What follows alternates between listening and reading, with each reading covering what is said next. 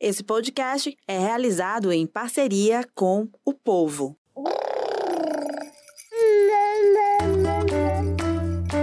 Você ouve agora o MamiCast, o seu podcast de maternidade com informação e leveza. Olá, família! Sejam todos muito bem-vindos e bem-vindas ao MamiCast, o seu podcast de maternidade com informação e leveza. O nosso episódio de hoje, número 62, Sarinha. De Boa Sarinha. tarde. Boa tarde. Hoje nós vamos falar sobre mães solos. Mãe solo, que é um tema também muito urgente, né, Sara? Eu e Sara Costa. Deixa a gente se apresentar. Eu sou Raquel Gomes, mãe da Serena e da Martina, jornalista e a Sarinha. Se apresenta, Sarinha. Ai, gente, desculpa, tô me adaptando ainda. É. É, boa tarde, gente. Sou a mãe do Noah, mãe de primeira viagem. E amando essa nova fase da vida, né? E E publicitária. publicitária aqui do jornal também. Jornal. É isso, a Arinha tá na primeira viagem, eu tô na segunda, e é um grande rolê, é um looping eterno, a maternidade que faz a gente se unir em prol da causa das mães. Porque toda mãe vive um rojão, né, minha gente, muito grande. Então, o MamiCast é essa rede de apoio, né, Sarinha? Essa rede de Sim. apoio que oferece informação e também uma companhia ali, um ombro amigo, tal hora você tá ali fazendo suas atividades e tá ouvindo também e aprendendo e construindo uma parentalidade mais saudável. Pois é, como a Sara disse, nosso tema de hoje é maternidade solo. Há um tempo, essas mães eram chamadas de mães solteiras e era um grande estigma. Era muito pesado. Só de você falar já era uma coisa assim, meu Deus, tadinha. Sim. Pobre, coitada dessa mãe. Não é assim que rola, né, Sara? Não, e foi um- um- um- uma transformação também na sociedade para as pessoas entenderem, né? Que tipo, é, é uma sobrecarga que é imposta em cima da mãe, né? E ela tá sendo só mãe. Então, até que ponto, né? Vale a pena a gente ficar colocando esse peso em cima da pessoa. Já é tão difícil, né? O dia a dia. E ainda vem mais esse peso em cima da gente. Exato. E, bom, vou pegar aqui alguns dados para vocês terem noção de como essas mulheres representam uma fatia enorme da sociedade e a gente apenas está ali achando que não ou negligenciando. E precisa de políticas públicas, precisa de muita coisa ali para sustentar. Então, são mais de 11 milhões de mães solo no Brasil. 11 milhões. E isso é um dado do IBGE. Nem toda mulher fala, gosta de falar sobre isso, ou gosta de assumir ou de dizer que é mãe solo por um simples motivo, por causa do preconceito. Então, existe preconceito e exclusão, existe machismo e existe uma série de outras coisas. Eu achei muito bacana quando eu estava falando com a Paula, fazendo a pré-entrevista com ela pelo WhatsApp, eu perguntei isso. Você sente exclusão? Sente que, que o mercado de trabalho te trata diferente por conta disso? E ela falou o seguinte: não, porque eu não deixo. então, assim, é uma outro, outra visão, né? E aí eu vou pedir para vocês duas, as nossas convidadas de hoje, Paula e Nicole, para que elas falem um pouquinho sobre elas, cada uma sobre a sua perspectiva da maternidade solo. Depois até a Sarinha vai, vai contar, porque ela é filha de mãe solo. Isso aí tem também uma outra carga também que chega pra gente. E é muito interessante a gente compartilhar. Vamos lá. Então, Isso mesmo. Pode começar.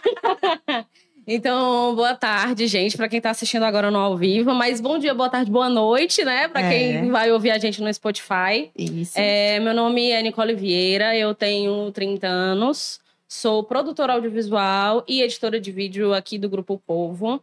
E eu sou mãe da Elora, de dois anos e oito meses. Sou mãe solo desde do momento em que eu olhei o teste de gravidez e descobri que eu estava grávida. É, e de lá para cá tem sido um desafio e uma montanha russa, assim, que uma hora tá lá em cima, outra hora tá lá embaixo, outra hora tá lá na nuvem, outra hora tá lá no fundo do poço. E a gente vai levando, vai aprendendo, vai conversando com outras pessoas também, pra gente en- entender o mundo de outras mães também e a gente ver que não estamos sozinhas, né? Como a Raquel falou, são 11 milhões, ou um pouco mais de 11 milhões de mães solos. E hoje vamos hablar bastante. Muito bacana, Nicole. E agora, Paulinha. Pois é.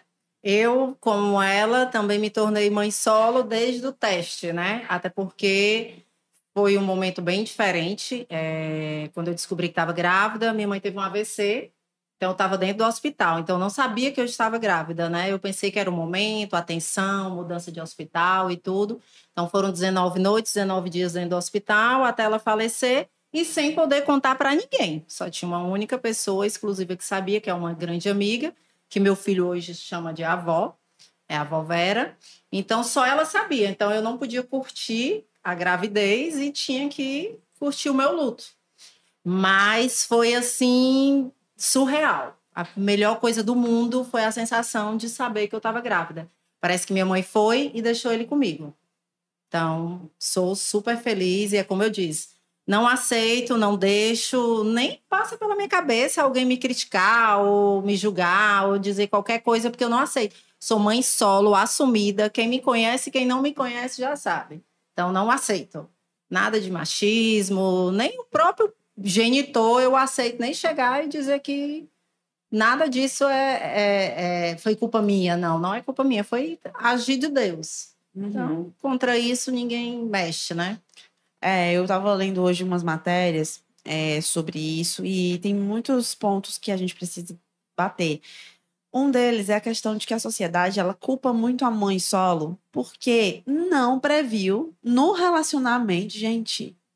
Que a pessoa de Deus, não... ninguém tem um adesivo lá na testa dizendo, olha só, não vou ser responsável, vou te abandonar se tu tiver um filho meu. Gente, não tem, não, não existe isso, né? E deixa tudo muito mais pesado. Mas tem muita gente, vocês sentem isso? Que, assim, tal hora você tá falando lá, ah, porque eu tenho uma filha, e aí a pessoa saca que você é mãe solo e, e ela já te olha diferente, tipo assim, é, mas porque que você quis, né? relacionamento. Sim, por que, é que teve? Assim. Não, por que não se protegeu? Ai, gente. É sempre isso, é sempre. Por que, que você não se protegeu? É, é aquela velha história, né, do, daquela gíria popular. Quem pariu o Mateus que balance, né? Então, assim, ai, você não tem que reclamar de nada, porque você foi você, você que, que, fez, foi lá, sozinha. Você que fez, você foi lá. Foi, você, foi, você foi lá, pegou o bichinho. É, você abriu suas um pernas, remédio, você quis. Então, então, isso, entendeu? E, e, não tem nada a ver uma coisa com a outra, assim. Quando acontece, a gente é pega de surpresa. Às vezes a gente não planejou, não queria, estava em outro momento da vida e é pega de surpresa. E como que a gente lida com isso, né? Ninguém ensina pra gente como é que você vai lidar com isso. Né? Assim, se você for Sim. pegando uma gravidez que você não desejou, como é que você tem que agir? Só que muita gente já dita isso, né? Não, e quando começam a criticar, você já, já fica, agora pronto. É. Vai ter que ser desse jeito, porque tem que ser assim. É, exatamente. E é em tudo na vida, né? Já, já, a, a raiva já sobe bem aqui pra já. você já dar uma resposta na lata. Eu então. digo logo, é o agir de Deus e contra ele, pronto, ninguém pode. Se ele não quer assumir, não quer conviver, não quer participar, gente, existe a lei do retorno. Exatamente. O que importa para mim é o que eu tô fazendo Exatamente. hoje na vida do meu filho que vai mudar amanhã. Isso é o mais importante, eu não abro mão disso para ninguém, pra, por nada. Qual foi a maior raiva que vocês já passaram? Situações assim, tipo, no dia a dia. Mulheres são tantas. que... A mais marcante. Tem algum assim que que doeu no coração doeu. Mulher, nesse momento. Olha, eu vou até confessar uma coisa aqui que eu vou te dizer. Teve um momento, dia das crianças, que ele ficou de pegar o meu filho e eu sempre arrumei tudo porque eu tenho medo do meu filho por essa necessidade. Eu não tenho obrigação e hoje eu não aceito porque eu não sou secretária dele.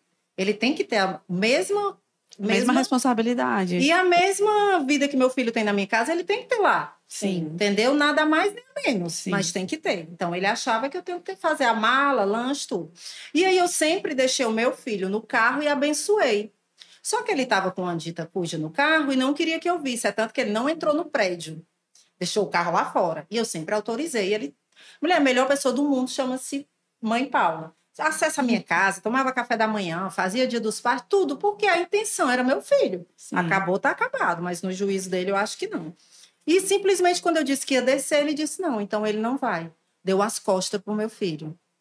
Quando eu vi um, a cara do meu filho decepcionada, arrumado com a mochila, eu contei 10 até 10 e desci as escadas. Meu sonho era derrubar ele das escadas, dar um chute de cair. Mesmo assim, porque foi a pior cena da minha vida. Foi ver o rosto do meu filho triste, porque ele deu as costas pro meu filho, porque eu não podia deixar meu filho no carro. Então, essa eu acho que assim, não vou esquecer nunca, e eu espero que meu filho esqueça. E se você tivesse feito isso, o meu pano para passar para você era rosa com glitter. deveria ter feito, deveria ter descido falado umas poucas e boas. Não, porque é um mas você não assim, sabe o que eu fiz. Absurdo, gente. Você não sabe o que eu fiz. Eu desci. Conta. Fiquei tão cega que eu batia tanto no carro igual dele, saindo lá do prédio, jurando que era ele, não era. O covarde deixou lá fora. Aí o porteiro veio e me disse, Dona Paula, é do vizinho. Aí lá vai eu pedir desculpa e tal, o vizinho super entende.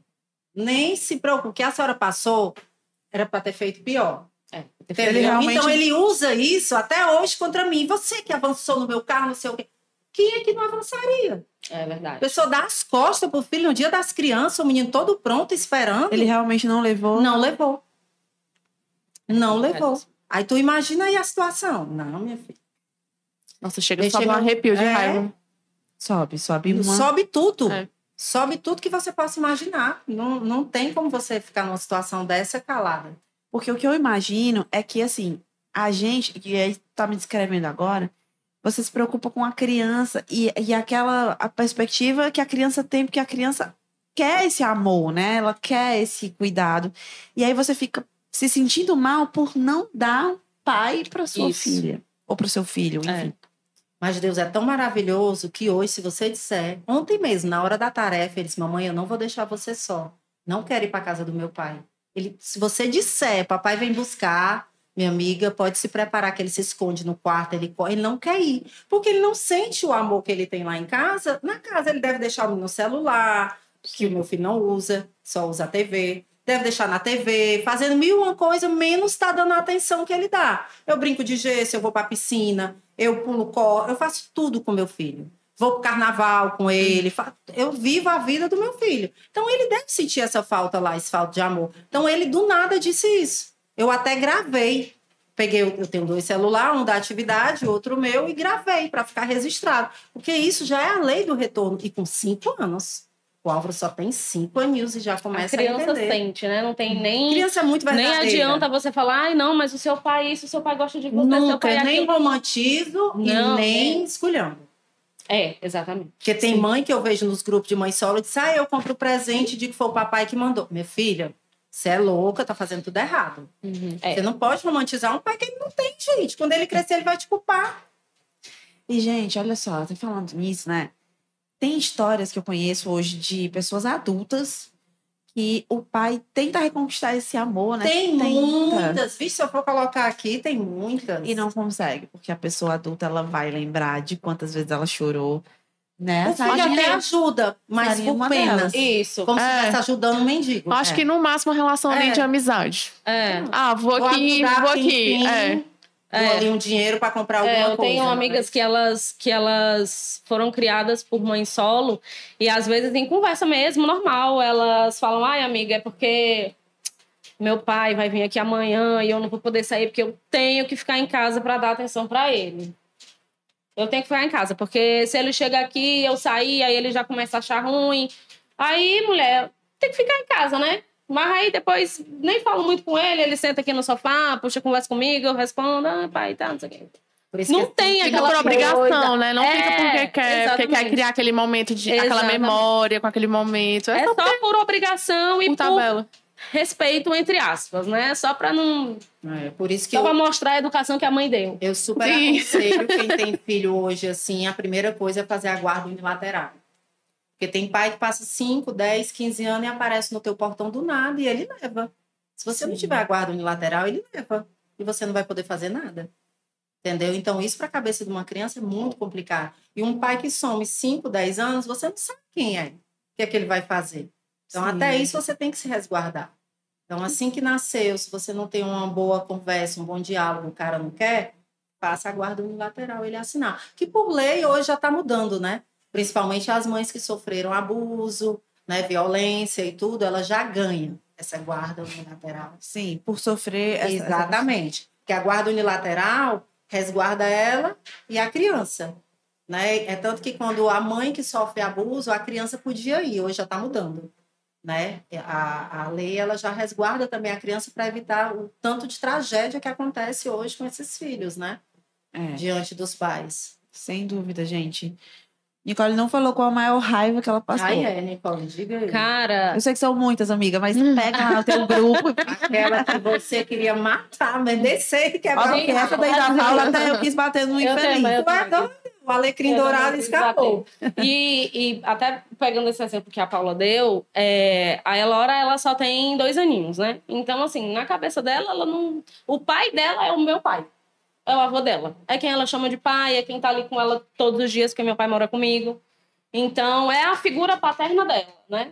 E o genitor dela, a gente tem uma boa relação, né? Quando nós terminamos o nosso relacionamento, a gente não terminou brigado, foi uma decisão em conjunto. Vamos terminar porque queremos coisas diferentes e não dá mais certo. E aí, no dia seguinte, eu descobri que eu tava grávida. No dia seguinte do término. Meu Deus. E quando eu olhei o teste, a primeira coisa que eu falei, putz, tô sozinha nessa. Foi a primeira coisa. E aí eu falei, fui contar pra ele Sempre tal. acontece depois, né? Sim, Engraçado. acontece depois. E aí eu, eu fui falar pra ele e já veio logo a- aquela coisa de cara, né? Não quero. Não quero, não quero, não quero, não quero, não tô no momento, não tô no momento. Eu falei assim, meu amor, eu também não estou. Mas eu não fiz sozinha, né? Mas conversamos e tudo mais, e ele disse que realmente não, não queria participar, não queria se envolver, que ele iria ajudar financeiramente, mas que ele não queria ter o contato, o envolvimento com o- bebê. E aí eu passei por aquele momento que todos nós, né, que descobrimos uma gravidez não planejada e que a gente não deseja uma gravidez planejada, uma gravidez, a gente pensa, vou tomar alguma coisa. Vou tomar chá. Saí pesquisando chá. Vou tomar chá. Fiz uma misturada doida danada, tomei chá, nada. E aí, algumas amigas falando, mulher, tem um remédio tal. Toma esse remédio tal. Só que aí eu falei, cara, não, não vou. Em algum, entendeu? algum lugar em ti não vou, queria. não né? vou. Porque se eu tomar acontecer alguma coisa errada com meu, com meu filho e ele vier nascer com algum problema, eu Sim. vou me crucificar o resto da vida. Sim. Então, assim, Deus mandou pra mim, foi a hora de vir. E eu até tinha comentado com a Raquel um tempo que há uns anos atrás eu falava assim: "É, eu acho que a minha idade ideal pra eu ter um filho vai ser quando eu tiver 27 anos. Assim, eu acho que é a idade ideal pra ter um filho, porque aí eu já vou estar estabilizada, vou estar casada, vou estar num relacionamento. Sim. Devaneios, né? Foi realmente aos 27, mas era um, um cenário Não totalmente né? contrário. E aí, é, cheguei pra ele pra conversar e falei: Ó, não vou tomar, vou ter o meu bebê. Se você quiser participar, bem. Se você não, não quiser participar, ok, o filho é meu. E vamos seguir assim. E aí ele achava que eu fosse falar: ai, mas agora você tem que assumir, você tem que voltar comigo. Você tem que se relacionar comigo, a gente precisa casar, porque precisa criar essa criança junto comigo. Ele esperava que eu fosse falar isso, né? E eu falei, não, você siga a sua vida, que eu siga a minha vida. Porque eu quero criar essa criança bem, eu não quero estar num relacionamento onde eu vou estar me desgastando, sofrendo, num relacionamento que já não dá mais certo, só por conta da minha filha. Ela vai sofrer muito mais. Porque ela vai ver os pais brigando dentro de casa, ela vai presenciar tudo não, aquilo. não vai ser um ambiente saudável. E aí ficamos assim. Tive minha filha. Ele, a gravidez inteira, não participou de nada. Não mandava mensagem, não perguntava. Não existia. E aí a minha filha nasceu e a minha rede de apoio são os meus pais. Foram eles que foram comigo para a maternidade. Minha mãe assistiu o parto, morrendo de chorar. E eu, mãe, olha a menina, vê se tá tudo bem com ela. E aí, é, o ganchinho que a Sara deu, né? Qual foi a maior raiva que você passou? É justamente isso. Por você ter a companhia dos seus pais o tempo inteiro, eles se acham tão pais quanto você. Não que isso seja uma coisa ruim. É maravilhoso você ver os seus pais cuidando da sua filha como se fosse filha deles também, né? Dando amor, dando todo carinho. Você acaba lembrando um pouco da sua infância também. Mas eles querem que a gente faça do jeito que eles fariam. E em uma dessas coisas de eles quererem que eu faça como eles fariam, eu ouvi: você não é uma boa mãe. Aff, Maria. Eu já Você não nasceu pra também. ser mãe. Eu já ouvi essa frase horrível, mas eu já ouvi. Você não nasceu pra ser mãe? Cara, eu falei, o quê? Eu quebrei o pau esse dia com os meus pais de casa. Sim, Entendeu? sim, Porque quando a gente vira mãe é totalmente diferente, né? Tipo, se eu não fosse mãe, eu jamais ia quebrar o pau com meus pais dentro de casa, porque sempre o respeito máximo, enfim, Sim. sempre foram maravilhosos comigo. Mas a partir do momento que eu tô criando uma criança sozinha, passando perrengue, sabe? Trabalhando ali, lutando diariamente, dando o meu melhor e o meu máximo para aquela, pra aquela criança. E por uma coisinha assim que eu não fiz como eles gostariam, eles virarem e falarem: você não é uma boa mãe. Aí para mim foi o, foi o auge, assim. Foi o auge. Não foi nem. Eu acho que se, se fosse como o caso da Paula, se fosse um quebra-pau com ex, eu acho que teria sido mais leve para mim. Porque são Sabe? seus pais, né? Então, estão ali todos os dias. Exatamente. Eu acho que teria sido mais leve. Mas a Elora, eu não tive essa questão do, do pai da Elora junto com ele, assim, de, de acontecer uma cena dessa. Eu morro de medo de, inclusive, acontecer Mas o que aconteceu com ela. né? Eu morro de medo, inclusive, disso, sabe? Porque, assim, atualmente, o pai da minha filha, a gente se fala por WhatsApp, ele pergunta por ela, porque ele não tá morando mais, ele não tá morando aqui em Fortaleza, ele tá trabalhando em outro estado. Mas ele manda mensagem para ela, hoje, né? Agora que ela já tá um pouquinho maior, ele criou um pouco mais de consciência. Mas ainda assim é o genitor, não é pai. Não tá aqui, não- faz. Faz o mínimo. Faz o mínimo. Faz um- É, pergunta por ela e tudo mais, mas eu não fico falando dela pra ele. Eu não fico mostrando foto dele pra ela. Eu não fico falando, ah, o seu pai vem aqui lhe ver, o seu pai. Eu não, não crio expectativa nenhuma na cabeça dela. E uma das coisas que eu falei pra ele foi exatamente isso. Eu falei: se você não tem intenção de quando você voltar pra cá, você participar da vida dela, ser pai dela, você não se aproxime porque eu não quero dar expectativa nenhuma para minha filha. Eu não vou ficar falando de você para ela, nada. Mas também não falo nada de bom, também não falo nada de ruim. Não esculhambo, né? Não fico falando seu pai, aquele não sei o quê. Não, eu acho nem, isso nem triste. compensa. Nem compensa. Eles eu não acho valem nem isso. Deixa que ela vai crescendo aos poucos e ela mesma vai entendendo a situação, vai vendo como é que as coisas acontecem e ela mesma vai tirar a, a própria As próprias conclusões. a- as né? próprias conclusões dela, né?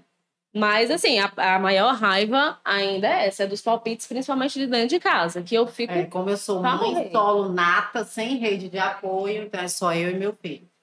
É, eu não tenho Sem rede de apoio sem mesmo. nenhuma. Sou a verdadeira mãe solo, eu me considero mesmo. Tipo, fui para emergência sábado, naquela chuva, tive que levá-lo, eu tava com cansaço muito forte, com crise de sinusite. Até então entrei no antibiótico, faz muitos anos que eu nem sabia o que era. E ele disse: Mamãe, eu vou com você. Você não vai comigo? Eu vou com você. Fomos de manhã, fiz os exames, voltei, dei banho para não ter que ficar esperando três horas de exame. E à tarde fomos de novo. Não tinha com quem deixar. Não tem. Então, vai ter que ir comigo e ele vai ter que crescer sabendo que nós somos parceiros. Como eu também ensino, ó, você tem que deixar o prato na pia, limpar a sua mesa de comer, porque se a mamãe ficar todo o tempo fazendo isso, eu nem trabalho e nem consigo ficar com você. Então, eu já tenho que deixar essa consciência. De Isso é manhã, importante. pijama, deixar na cama, entendeu? Tudo isso ele tem. É mal feito? Mas ele vai aprender e vai me ajudar. Sim. Se existe uma receita de bolo 100% perfeita, não sei se estou fazendo certo, mas eu acho que eu estou educando para que ele seja meu parceiro e meu amigo e saiba fazer as coisinhas dele, né? Não fique tudo para mim. É tanto que ele disse: Mamãe, eu não vou ser rapaz, você é adolescente primeiro. Eu disse: Olha, você quer? Porque nós temos um pet, a Cristal, né? Ela já tá velhinha. Você vai limpar a caquinha dela, você vai dar comida. Não, mamãe, não quero mais. Existem as responsabilidades, né? Olha, eu acompanho uma, uma amiga mãe solo, que ela realmente. Eu vejo muito essa questão da independência da criança. A criança dela hoje tem sete anos, acho que sete anos, e é uma criança totalmente diferente de qualquer outra criança de sete anos que eu conheço, porque é uma criança de sete anos que faz as coisas básicas todas sozinha. E eu fico lá olhando aquilo, meu Deus, que coisa incrível. E aí eu vou falar com ela, né? Amiga, como você consegue, etc, tal, tal, porque ela, amiga, porque só somos eu e ela. Então, assim, não tem mais ninguém. Então, assim, ela tem que escovar, acordou, escovou o dente, tomou o cafezinho dela. Ela sabe colocar as coisas na pia, sabe lavar a louça, ela sabe tomar um banho sozinha, ela sabe arrumar, se ajeitar. Tudo isso básico, né? Que a gente, às vezes, acaba É fazendo tão imediatista que a gente quer fazer tudo por, por eles. eles. Pra E fazer mais acaba- rápido. É, exatamente. rápido. E isso e torna eles também imediatistas, viu? Porque e eu- tem imediatistas. hora que ele não sabe esperar. É. Hoje não tem mais propaganda na A televisão como sessão hoje- da tarde. Então é todo o tempo ali, ó, no botãozinho da É. TV. Mamãe, a internet parou. Minha filha, a casa abre o seu show, né? A Elora também tem a mesma coisa. Se ela tá assistindo o YouTube dela e a, a internet para, ela já grita: Mamãe, a internet tá ruim. Aí lá vai eu, filha, calma, que a mamãe vai botar. Não, mamãe, agora, mamãe. Mamãe bota, mamãe, eu, calma, filha, que a mamãe vai botar. Até ela entender que o problema é o que a está. internet. É a internet. É nos não, fios. é. Eu digo que é nos fios. É. Aí até que ela vai aceitando mais. Mas ela é bem, também bem. Imediatista, né? E aí eu tô sempre trabalhando a calma dela, a paciência. Mas você tem que até hoje eu um sou ainda criticada por algumas amigas. Mulher, deu seis horas, tu já tá com a janta do menino pronta pra correr, deixa tudo e vai. Mulher, rotina. Ele tem É, rotina desde que nasceu. Ele dorme ainda à tarde, ele tem os horáriozinhos dele. Então, isso pra mim me facilita. É fácil, não é? Entendeu? Você ir para um shopping, ter que levar a jantinha e tudo, que tipo, eu fui pro shopping domingo, pizza era não sei o que, ele não come McDonald's, graças a Deus, não gosta. Eu, eu que como e dou o brinquedo para ele, né? Mas é difícil, então eu levo os sucos. O suco, pelo amor de Deus, eu sei, os estabelecimentos aqui é horrível os sucos. Então eu faço suco ainda de fruta pura. A manga eu só peneiro. Faço melão puro, todo dia de manhã ele gosta com mamão. Então ainda tenho essas coisas que dá, requer trabalho, né? Mas ele gosta e é mais saudável. Ah, maravilhosa. Eu não sou assim, eu não sou, essa mãe. não sou, eu sou a mãe do suco de uva integral da garrafinha. Eu sou essa mãe, eu tô tentando, mas, gente, é eu sou é difícil, não é fácil. Não vou dizer que é fácil, que eu faço assim, Aham. ai, tô tão leve. É Não, difícil, mas é difícil. Não, você demais. comprar as frutas no, na, pronta pra comer ali, não, tem que esperar amadurecer. É. Aí, aí pá, esperou um dia, estragou. Pronto, aí tem que comprar de novo. Exatamente. Ele vai pra feira comigo antes da escola, toda terça, tem lá na rua, lá perto de casa. Aí ele come a bananinha lá, ama banana. Cara, eu Banana. preciso muito começar a ir à feira. Pode ir lá pra casa na terça, Do cedinho, nada. que a gente vai pra feira com É a ele. da Messejana, não? É, né? não, é a do ali perto do Passaré, em frente ao Sara Kubitschek. Olha aí, mas tem uma na Messejana que é domingo. Vou, vou começar. Ah, eu já Você vi. já viu? É enorme, É enorme, né? no meio da rua. Ele vai, ele já sabe. Mamãe, mais cedo pra gente ir. Vai de boa, ele legal, gosta. gente. Tem o Porque é a vivência. Ele já não sou não, mulher. Eles já não andam na rua. Porque a rua do meu filho é dentro do condomínio. Graças a Deus eu consegui me mudar e morar dentro de um condomínio que ele tem um pouco mais de liberdade, apesar que eu ainda sou a mãe louca que não deixa ele só. Eu tô todo o tempo ali atrás, né? Porque Uhum. ninguém confia, entra É. entregador, entra tudo, então Ai, mas eu também sou esse tipo. eu, eu, sou não esse deixo. tipo, mas eu também não deixo. Eu não consigo estar num lugar e tô pronto, tá nós quatro aqui num lugar e a gente tá conversando, se a Laura tá ali brincando, eu tô olhando pra ela. Ela vai pra lá e eu tô olhando pra ela. A pessoa, Nicole, tá entendendo? Sim, tô ouvindo. A Laura tá correndo eu tô olhando. Eu tô em cima o tempo todo, porque a, a qualquer momento vem uma pessoa e pega teu filho, carrega e vai-se embora e você nunca mais O povo acredita que não, mas acontece. Acontece demais, acontece demais. Já aconteceu de, de eu estar com ela numa pracinha e chegar uma pessoa aleatória. Nossa, que meninazinha linda! E vai, e vai se chegando, e vai se chegando. E a Elora é uma criança muito comunicativa. Aonde ela passa, ela dá bom dia, boa tarde, boa noite para todo mundo. Oi, moça, bom dia, boa tarde. Oi, moça, bom dia, boa tarde. Então, assim, ela fala com todo mundo. Qualquer pessoa. Ela é louca por criança. Então, se ela tá na pracinha brincando com a criança e a mãe da criança fala, vamos, filho, vamos, filho, tá na hora de ir embora, ela vai entendeu? Então, assim, ela é uma criança muito fácil De levar, né? de levar. E aí eu fico, gente, mas vocês não fazem isso com o filho de vocês? Porque eu vejo muito criança na pracinha brincando e as mães conversando aqui, e e as mães aqui no papo, entendeu? Não, aconteceu Eu não uma vez comigo na isso. SPOS. Eu segurando na mão dele, soltei um pouquinho, aí o homem, vai, pensei que era meu filho. Até eu saber se ele pensou ou não que era o filho dele, né? Exatamente. A gente não tem como... Aí, Gente, ó, uma vez eu estava conversando com a Nicole, né? Essa semana. E até foi antes da gente pensar. Na verdade, a gente já sabia que ia fazer o episódio. Mas não tinha surgido essa- questão. Mas com quem dividir as coisas do dia a dia da criança? Tipo assim, ai meu Deus, essa criança tá muito desafiadora. Com quem? Comigo mesmo. é, meu Porque- filho não sabe um palavrão. Ele não me vê discutindo com ninguém. É. então não sabe. É tanto que algum amiguinho no condomínio fala, tia, ele falou, falou não, filho. Não tem essa parte aí, você pode ter certeza que ele não falou. Acho que vai ser um desafio pra mim. É, porque lá em casa É, não amiga. tem palavrão, não tem com quem discutir, gente. Então, Então, essa é a questão. Tipo, tudo bem que é, é- é isso que a gente falou, né, Nicole, naquele dia. Era assim, de você, às vezes, querer dividir com alguém um comentário, ou, ou até pedir uma sugestão sobre a criação. Sei lá, dividir isso. Bom e ruim. Tem um lado bom e tem um lado ruim, né? tem, com certeza. Hoje, é, já, acho que já tem seis ou sete meses que eu levo o Álvaro para psicóloga. Inclusive, ela está assistindo, doutora Angra. E aí, é, não é nem porque ele tem algum problema, não tem. É para eu poder saber lidar com as emoções dele, entendeu? Semana passada, até mandei um áudio para ela chorando que a apresentação dele de carnaval era na quarta. Na terça noite, como eu sou muito participativa, a escola sempre diz: você é a mãe solo, mas é a que mais participa de criança que tem pai e mãe, que não, não aparece na escola. E aí eu tento fazer o máximo. Porque se eu tenho a mim, dia dos pais, eu tô lá com a faixa, mãe solo com orgulho, entre todos os pais. Não quero nem saber. E Tô o engraçado é que a gente, nessas, nesses casos, a gente ganha mais força, né? Por isso que eu ganha digo, mais força de ser mais participativa, de estar mais próximo e de, cara, eu sou a mãe e o pai, entendeu? É comigo eu me garanto, entendeu? Então vamos lá, vamos fazer acontecer. Aí eu falei pra ele que não ia poder ir, que ia fazer o exame do coração. Pra quê? A casa abriu o chão, minha filha. Um- Parecia que eu estava discutindo com um adolescente. Eu já não tinha mais força pra ele. Sim. Não tinha, ele embirrou, embirrou.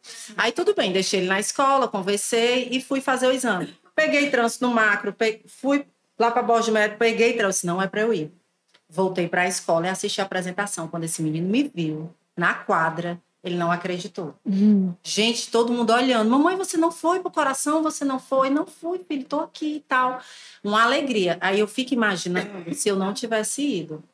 Porque no final da apresentação, eles correm para os braços dos pais que estão lá. E as outras crianças que não estão, você fica. Eu ainda agarrei um, filho de uma amiga, fiquei com os dois, mas as outras ficam soltas. E eles ficam procurando os pais na quadra. É incrível. Eu ia falar isso, que o- Eles procuram. no dia dos pais eu ficava procurando meu pai na arquibancada. E, tipo assim, eu acho que ele, sei lá, deve ter ido umas quatro vezes, né, ao longo do meu do meu colégio inteiro. Então, tipo, eu ficava assim, procurando, às vezes tava, às vezes não tava. Na e- expectativa. na expectativa dele estar lá assistindo, né? Porque a gente ficava meses ensaiando pra, pra apresentar aquilo ali. É. Então é muito difícil, assim, pro filho também, né? Nesse E sentido. festa de, de condomínio, aniversário? Agora você vai com a mamãe, tudo bem, tô lá. E pai? Quem já sabe me conhece, ela disse: Não, eu vou com o Álvaro, o pai de algum amiguinho. Já se oferece logo. É. Porque fica uma situação constrangedora É. com uma criança. Você adulta às vezes fica constrangido, imagina uma criança. É. É por isso que tem todo um movimento já, em algumas escolas já aderem, outras ainda não, de acabar com o dia dos pais. E até o dia das mães, até essas apresentações mais específicas, porque tem criança que não tem a mãe, sei lá, tem criança que não tem o pai, ou então fazer o dia da família, né? Tem essa questão do dia da família. Porque é claro que as crianças que não têm mãe são um número infinitamente menor, Bem porque menor. você não vê mães. Não é a regra, né? É a exceção. Você não vê mães é, é, que negligenciam, que abandonam, assim como a gente vê o número de genitores que fazem isso. Por muitas Que para mim é como se fosse um aborto. É. É um crime, eles deveriam ser até punidos, penalizados. Mexeu no bolso é pior do que uma prisão. Então, por isso que o abandono afetivo ele tem que ser mais fortalecido. Porque mexe com o psicológico da criança, mexe com um monte de ações da criança. Então, ele tem que ser penalizado e pagar por isso, que é a única coisa que ainda faz ele se movimentar. E, e nessa questão, assim, do, dos desafios, né, da, da gente que é mãe solo, é uma coisa bem complicada, porque apesar de eu morar com meu pai, o meu pai, ele tem 75 anos. A minha mãe, ela vai fazer 67. Minha mãe, ela hoje não tá morando na mesma casa que eu, mas graças a Deus, quando eu venho trabalhar, é ela que fica com a minha filha. Graças a Deus eu tive a sorte de ela ser uma avó que quer ser avó, entendeu? Isso é muito que ela gostoso, fala, olha, né? vai trabalhar e deixa comigo, entendeu? Aham. Vai trabalhar, deixa ela comigo, que aqui ela tá tranquila. Mas também tem as outras questões, né? Por exemplo, Ah, ela não, não tá comendo direito, não quis comer direito hoje. Nicole, essa menina, nananana. Eu falo, mãe, mas a senhora não tá me ajudando com ela? Então a senhora também tem que, tem que agir como eu agiria com ela. Não adianta a senhora afrouxar as rédeas, porque é a neta, é a, enfim, é todo aquele amor maravilhoso. E quando eu chegar em casa, eu lidar com um desafio que só tem eu para lidar. Entendeu? Assim, ah, a Laura hoje fez uma birra, não quis comer, não quis comer, e você tem que fazer ela comer, porque eu falo, mas mãe, Nem tá lá. eu não tô aqui, entendeu? A senhora precisa me ajudar também nessa parte, né? É, outra coisa também, quando eu tô em casa com ela, porque minha mãe, ela fica com a Elora exclusivamente quando eu estou trabalhando. Porque minha mãe é uma senhora de 67 anos, e eu não vou Ela sobrecarregar. nunca teve babá? não, ela nunca teve babá. E aí, quando eu tô em casa, é eu, ela e o meu pai. E aí, o que me salva é, o meu pai fica brincando com ela ali, do, do jeito que ele sabe quanto eu vou fazer as coisas dentro de casa. Porque tem muito disso. Eu não tenho empregada, eu não tenho babá, eu sou mãe, eu sou dona de casa. E agora eu tô cuidando do meu irmão que teve um AVC ano passado, tá acamado, tá em casa. Então a cuidadora dele tá em casa, mas eu divido tudo com ela. Então é eu, eu me divido entre a Elora, a casa, o meu irmão e o meu trabalho. Então, assim, é, é muita coisa para uma cabeça só. E tem horas que, às vezes, a Elora tá precisando de alguma coisa, ou então eu preciso tomar uma atitude com ela que eu não sei se aquela atitude ali é a certa. Eu não tenho como chegar no, no meu marido, no pai dela e falar: e aí, o que, é que tu acha? O que é que a gente faz? Sim. Boto na escola agora ou espero mais um pouquinho? Entendeu? Não tem essa Ah, pessoa. ela ainda não tá na Ela escola, ainda não tá na né? escola, mas Nossa. por escolha minha mesmo. Dá vontade de sair gritando, Dá né? vontade de sair gritando. E, tipo assim, eu não pergunto pros meus pais, porque a forma como eles criaram a mim os meus irmãos não é que foi uma forma errada. Foi maravilhoso, foi maravilhosa. Hoje nós somos pessoas de caráter formado e tudo mais. Mas algumas coisas eu quero fazer diferente com a minha filha. E aí, se eu faço diferente, já vem a crítica por cima. E aí, às vezes, eu fico, gente, Senhor, me dá uma luz. O que é que eu faço? Né? Para onde que eu corro? Se ela tá ali fazendo uma birra e eu já tô extremamente cansada, porque se eu conseguisse ficar só com ela, se eu tivesse uma pessoa para cuidar da minha casa, para fazer a minha comida, e enquanto eu estivesse em casa eu conseguisse ser 100% para ela, seria outra história, entendeu? Completamente diferente, mas eu preciso me dividir. E isso muitas vezes eu também sinto culpa, porque tipo, eu tenho que deixar ela com outra pessoa que eu deveria estar com ela Pra eu fazer as minhas as tarefas domésticas, porque senão a casa vira um lixão, ninguém come. Sim. E aí quando eu termino tudo, eu já tô super cansada. E eu não tenho uma pessoa pra falar, olha, fica com ela aí pra eu tomar um banho, sabe? Tipo assim, olha, eu tô sobrecarregada, eu estou extremamente estressada, eu não consigo lidar com essa birra agora. Fica com ela que a filha é tua também. Não existe Não essa existe essa pessoa. não existe. Eu tenho que lidar com aquilo ali e eu engulo meu estresse e a minha loucura e preciso estar o mais calma possível para poder lidar com ela e acalmar ela. Porque eu apelido ela carinhosamente de meu furacãozinho. Porque ela é uma adolescente de dois anos que é um furacão dentro de casa, né? Então, assim, é, é muita coisa. De madrugada. Ela ainda É- acorda à noite? Acorda. Tem noites que ela acorda Ainda assim, umas quatro vezes, mano. Tem noite que ela ainda acorda assim umas quatro vezes. Eu não tenho ninguém para falar. Ela dorme contigo? Agora, dorme comigo. Dorme na rede, depois ela vem comigo com a cama, que ela dorme rede. desde seis meses. Ela não dorme. Ela não dorme porque é justamente por isso. Eu sempre fui sozinha. Quando eu tive ela, Que é a melhor- era só. Quando eu tive ela, era só eu e minha mãe dentro de casa. E aí, com um mês de, de nascida dela, a minha mãe foi embora, porque minha mãe não trabalhava aqui. Então ficou só eu e ela sozinha dentro de casa, eu no puerpério, sozinha Eu sozinha também. dando de conta de tudo. E detalhe, eu não trabalhava, eu era, tava desempregada, era no final da pandemia.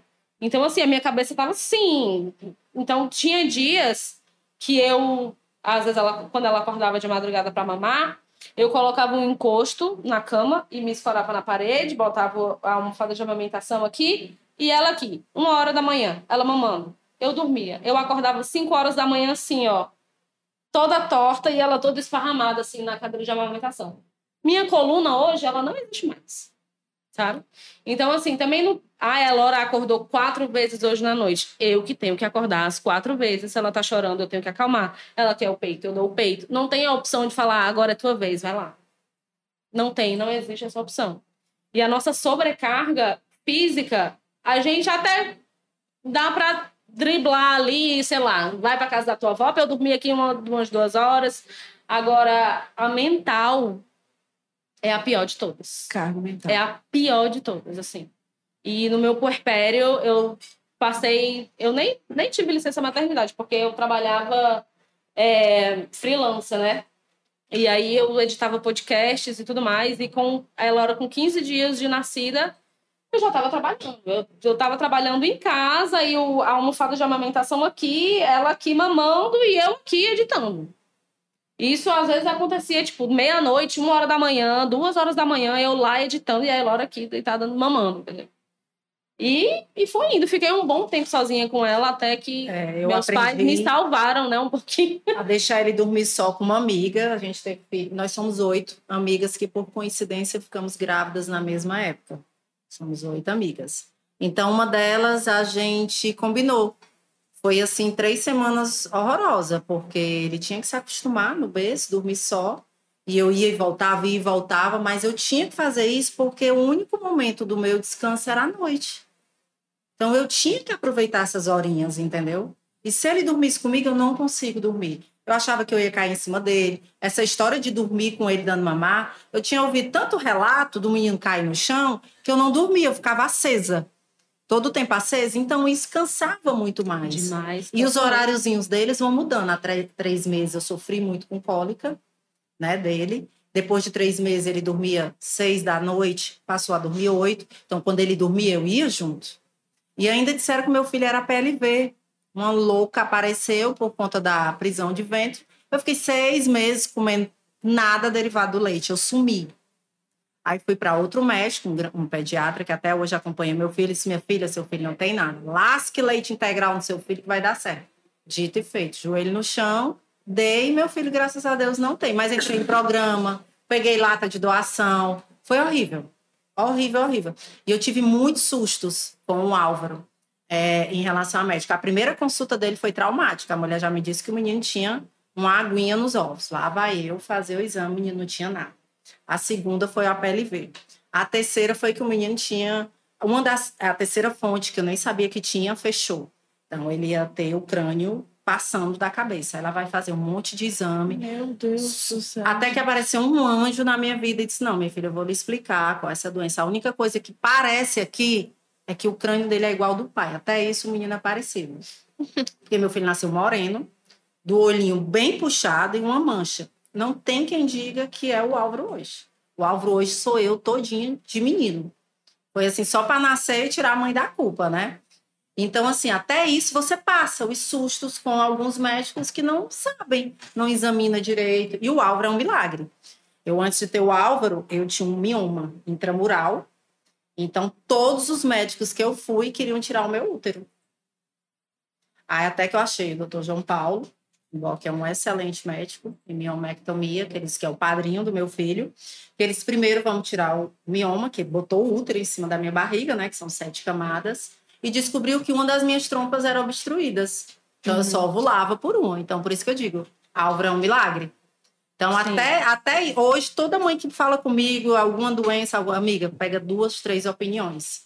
Não vai na primeira porque é muito complicado, muito complicado mesmo. Prova disso é a minha gestação.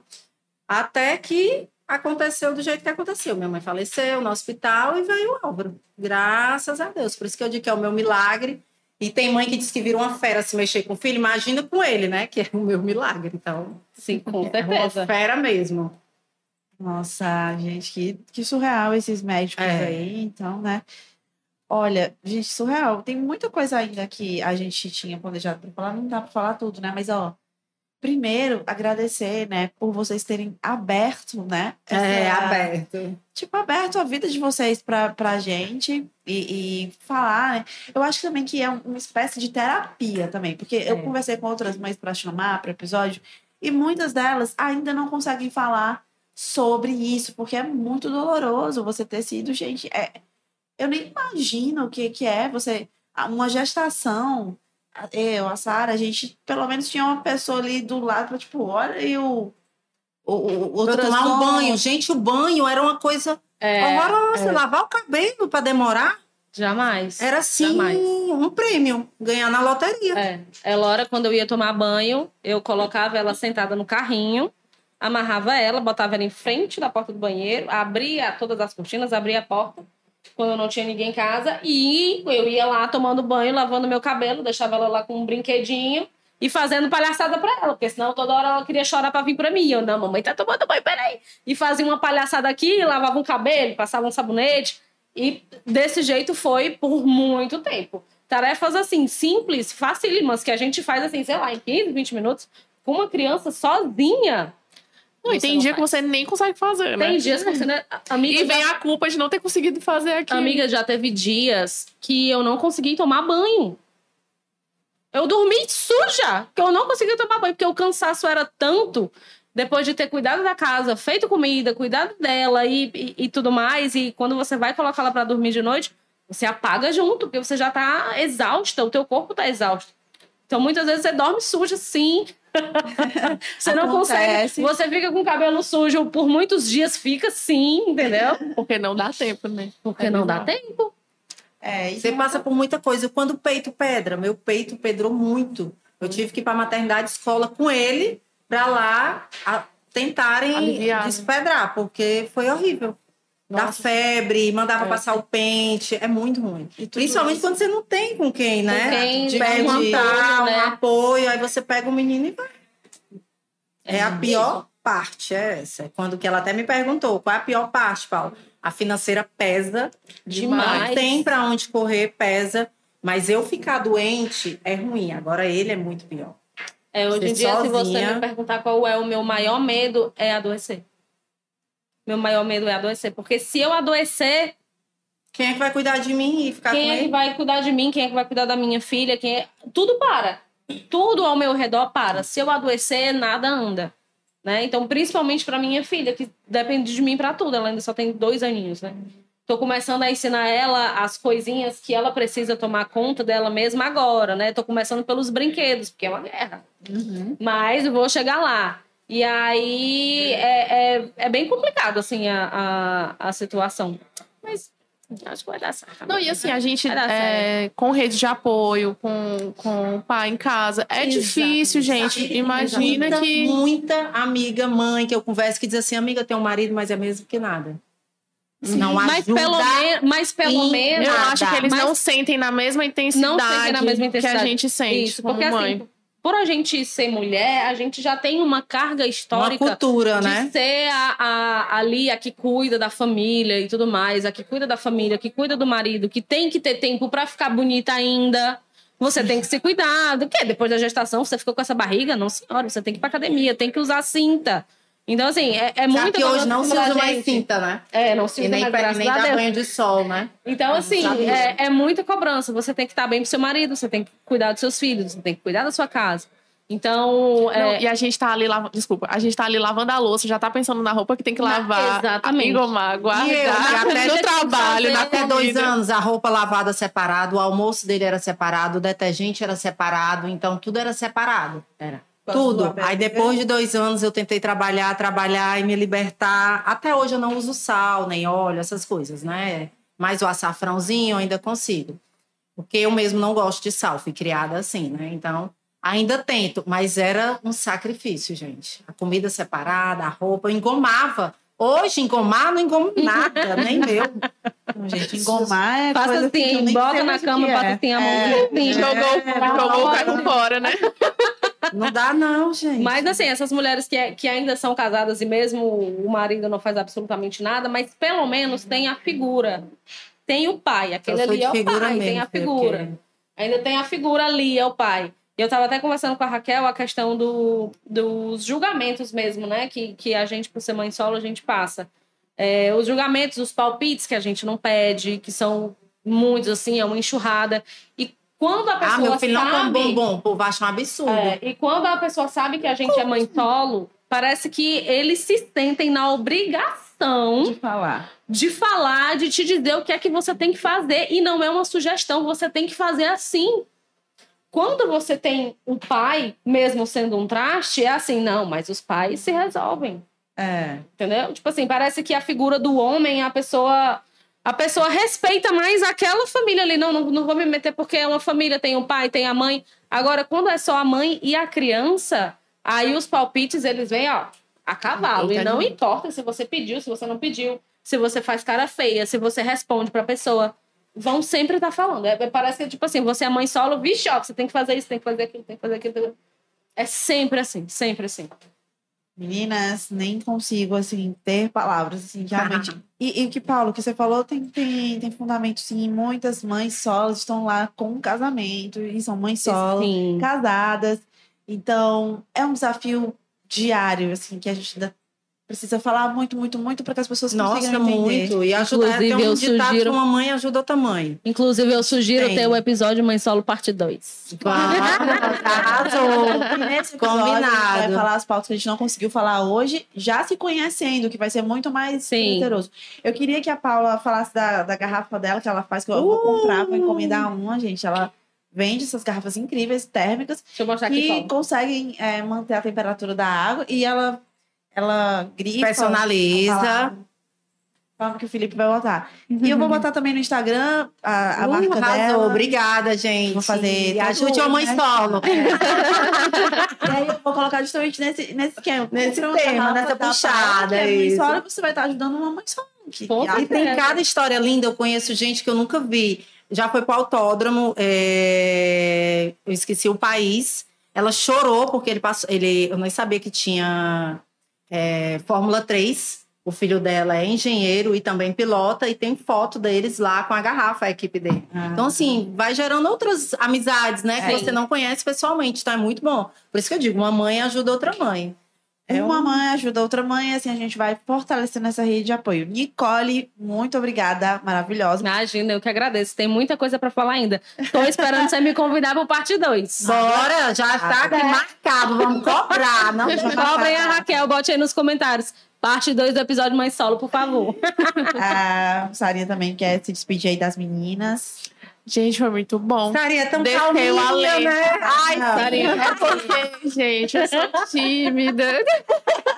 É a parte calma desse podcast. Ai, é, vi. Não, mas eu vou me empenhar pra ser mais. No, no episódio 2, ela vai. anos do No teu? episódio 2, ela sete meses. Poxa, Boa, lindo. Tá passando pela primeira gripe. Ah, Tô louca. Teve cólica? É. Teve cólica? Não. Hoje você Eu não- é eu acho que eu não- abençoada. Eu não, eu não, eu não passei por muita coisa, assim, não, o leite não pedrou, não teve cólica. Olha É, eu você é abençoada. por Deus, Sou Deus. fui, Abençoada. fui abençoada. Tu tem quantos tá anos? Graças a Deus. Tá Tenho como tem que ser 25. o parte dois? Olha, ainda foi mãe amiga. novinha, ainda dá pra ter mais três. Amor, olha aí, ó. Eu tinha um ano, eu, todo mundo dizia, você é louca, quer ter outro. Minha filha, se viesse com um potinho de ouro, preciso do pai, não. Por experiência própria, eu teria mais um, com certeza.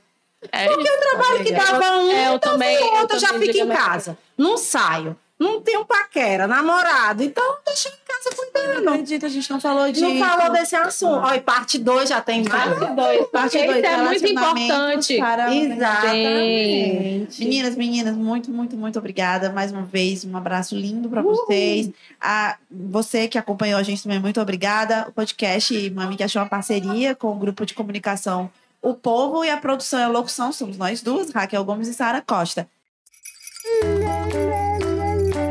Você ouviu o MamiCast, o seu podcast de maternidade com informação e leveza.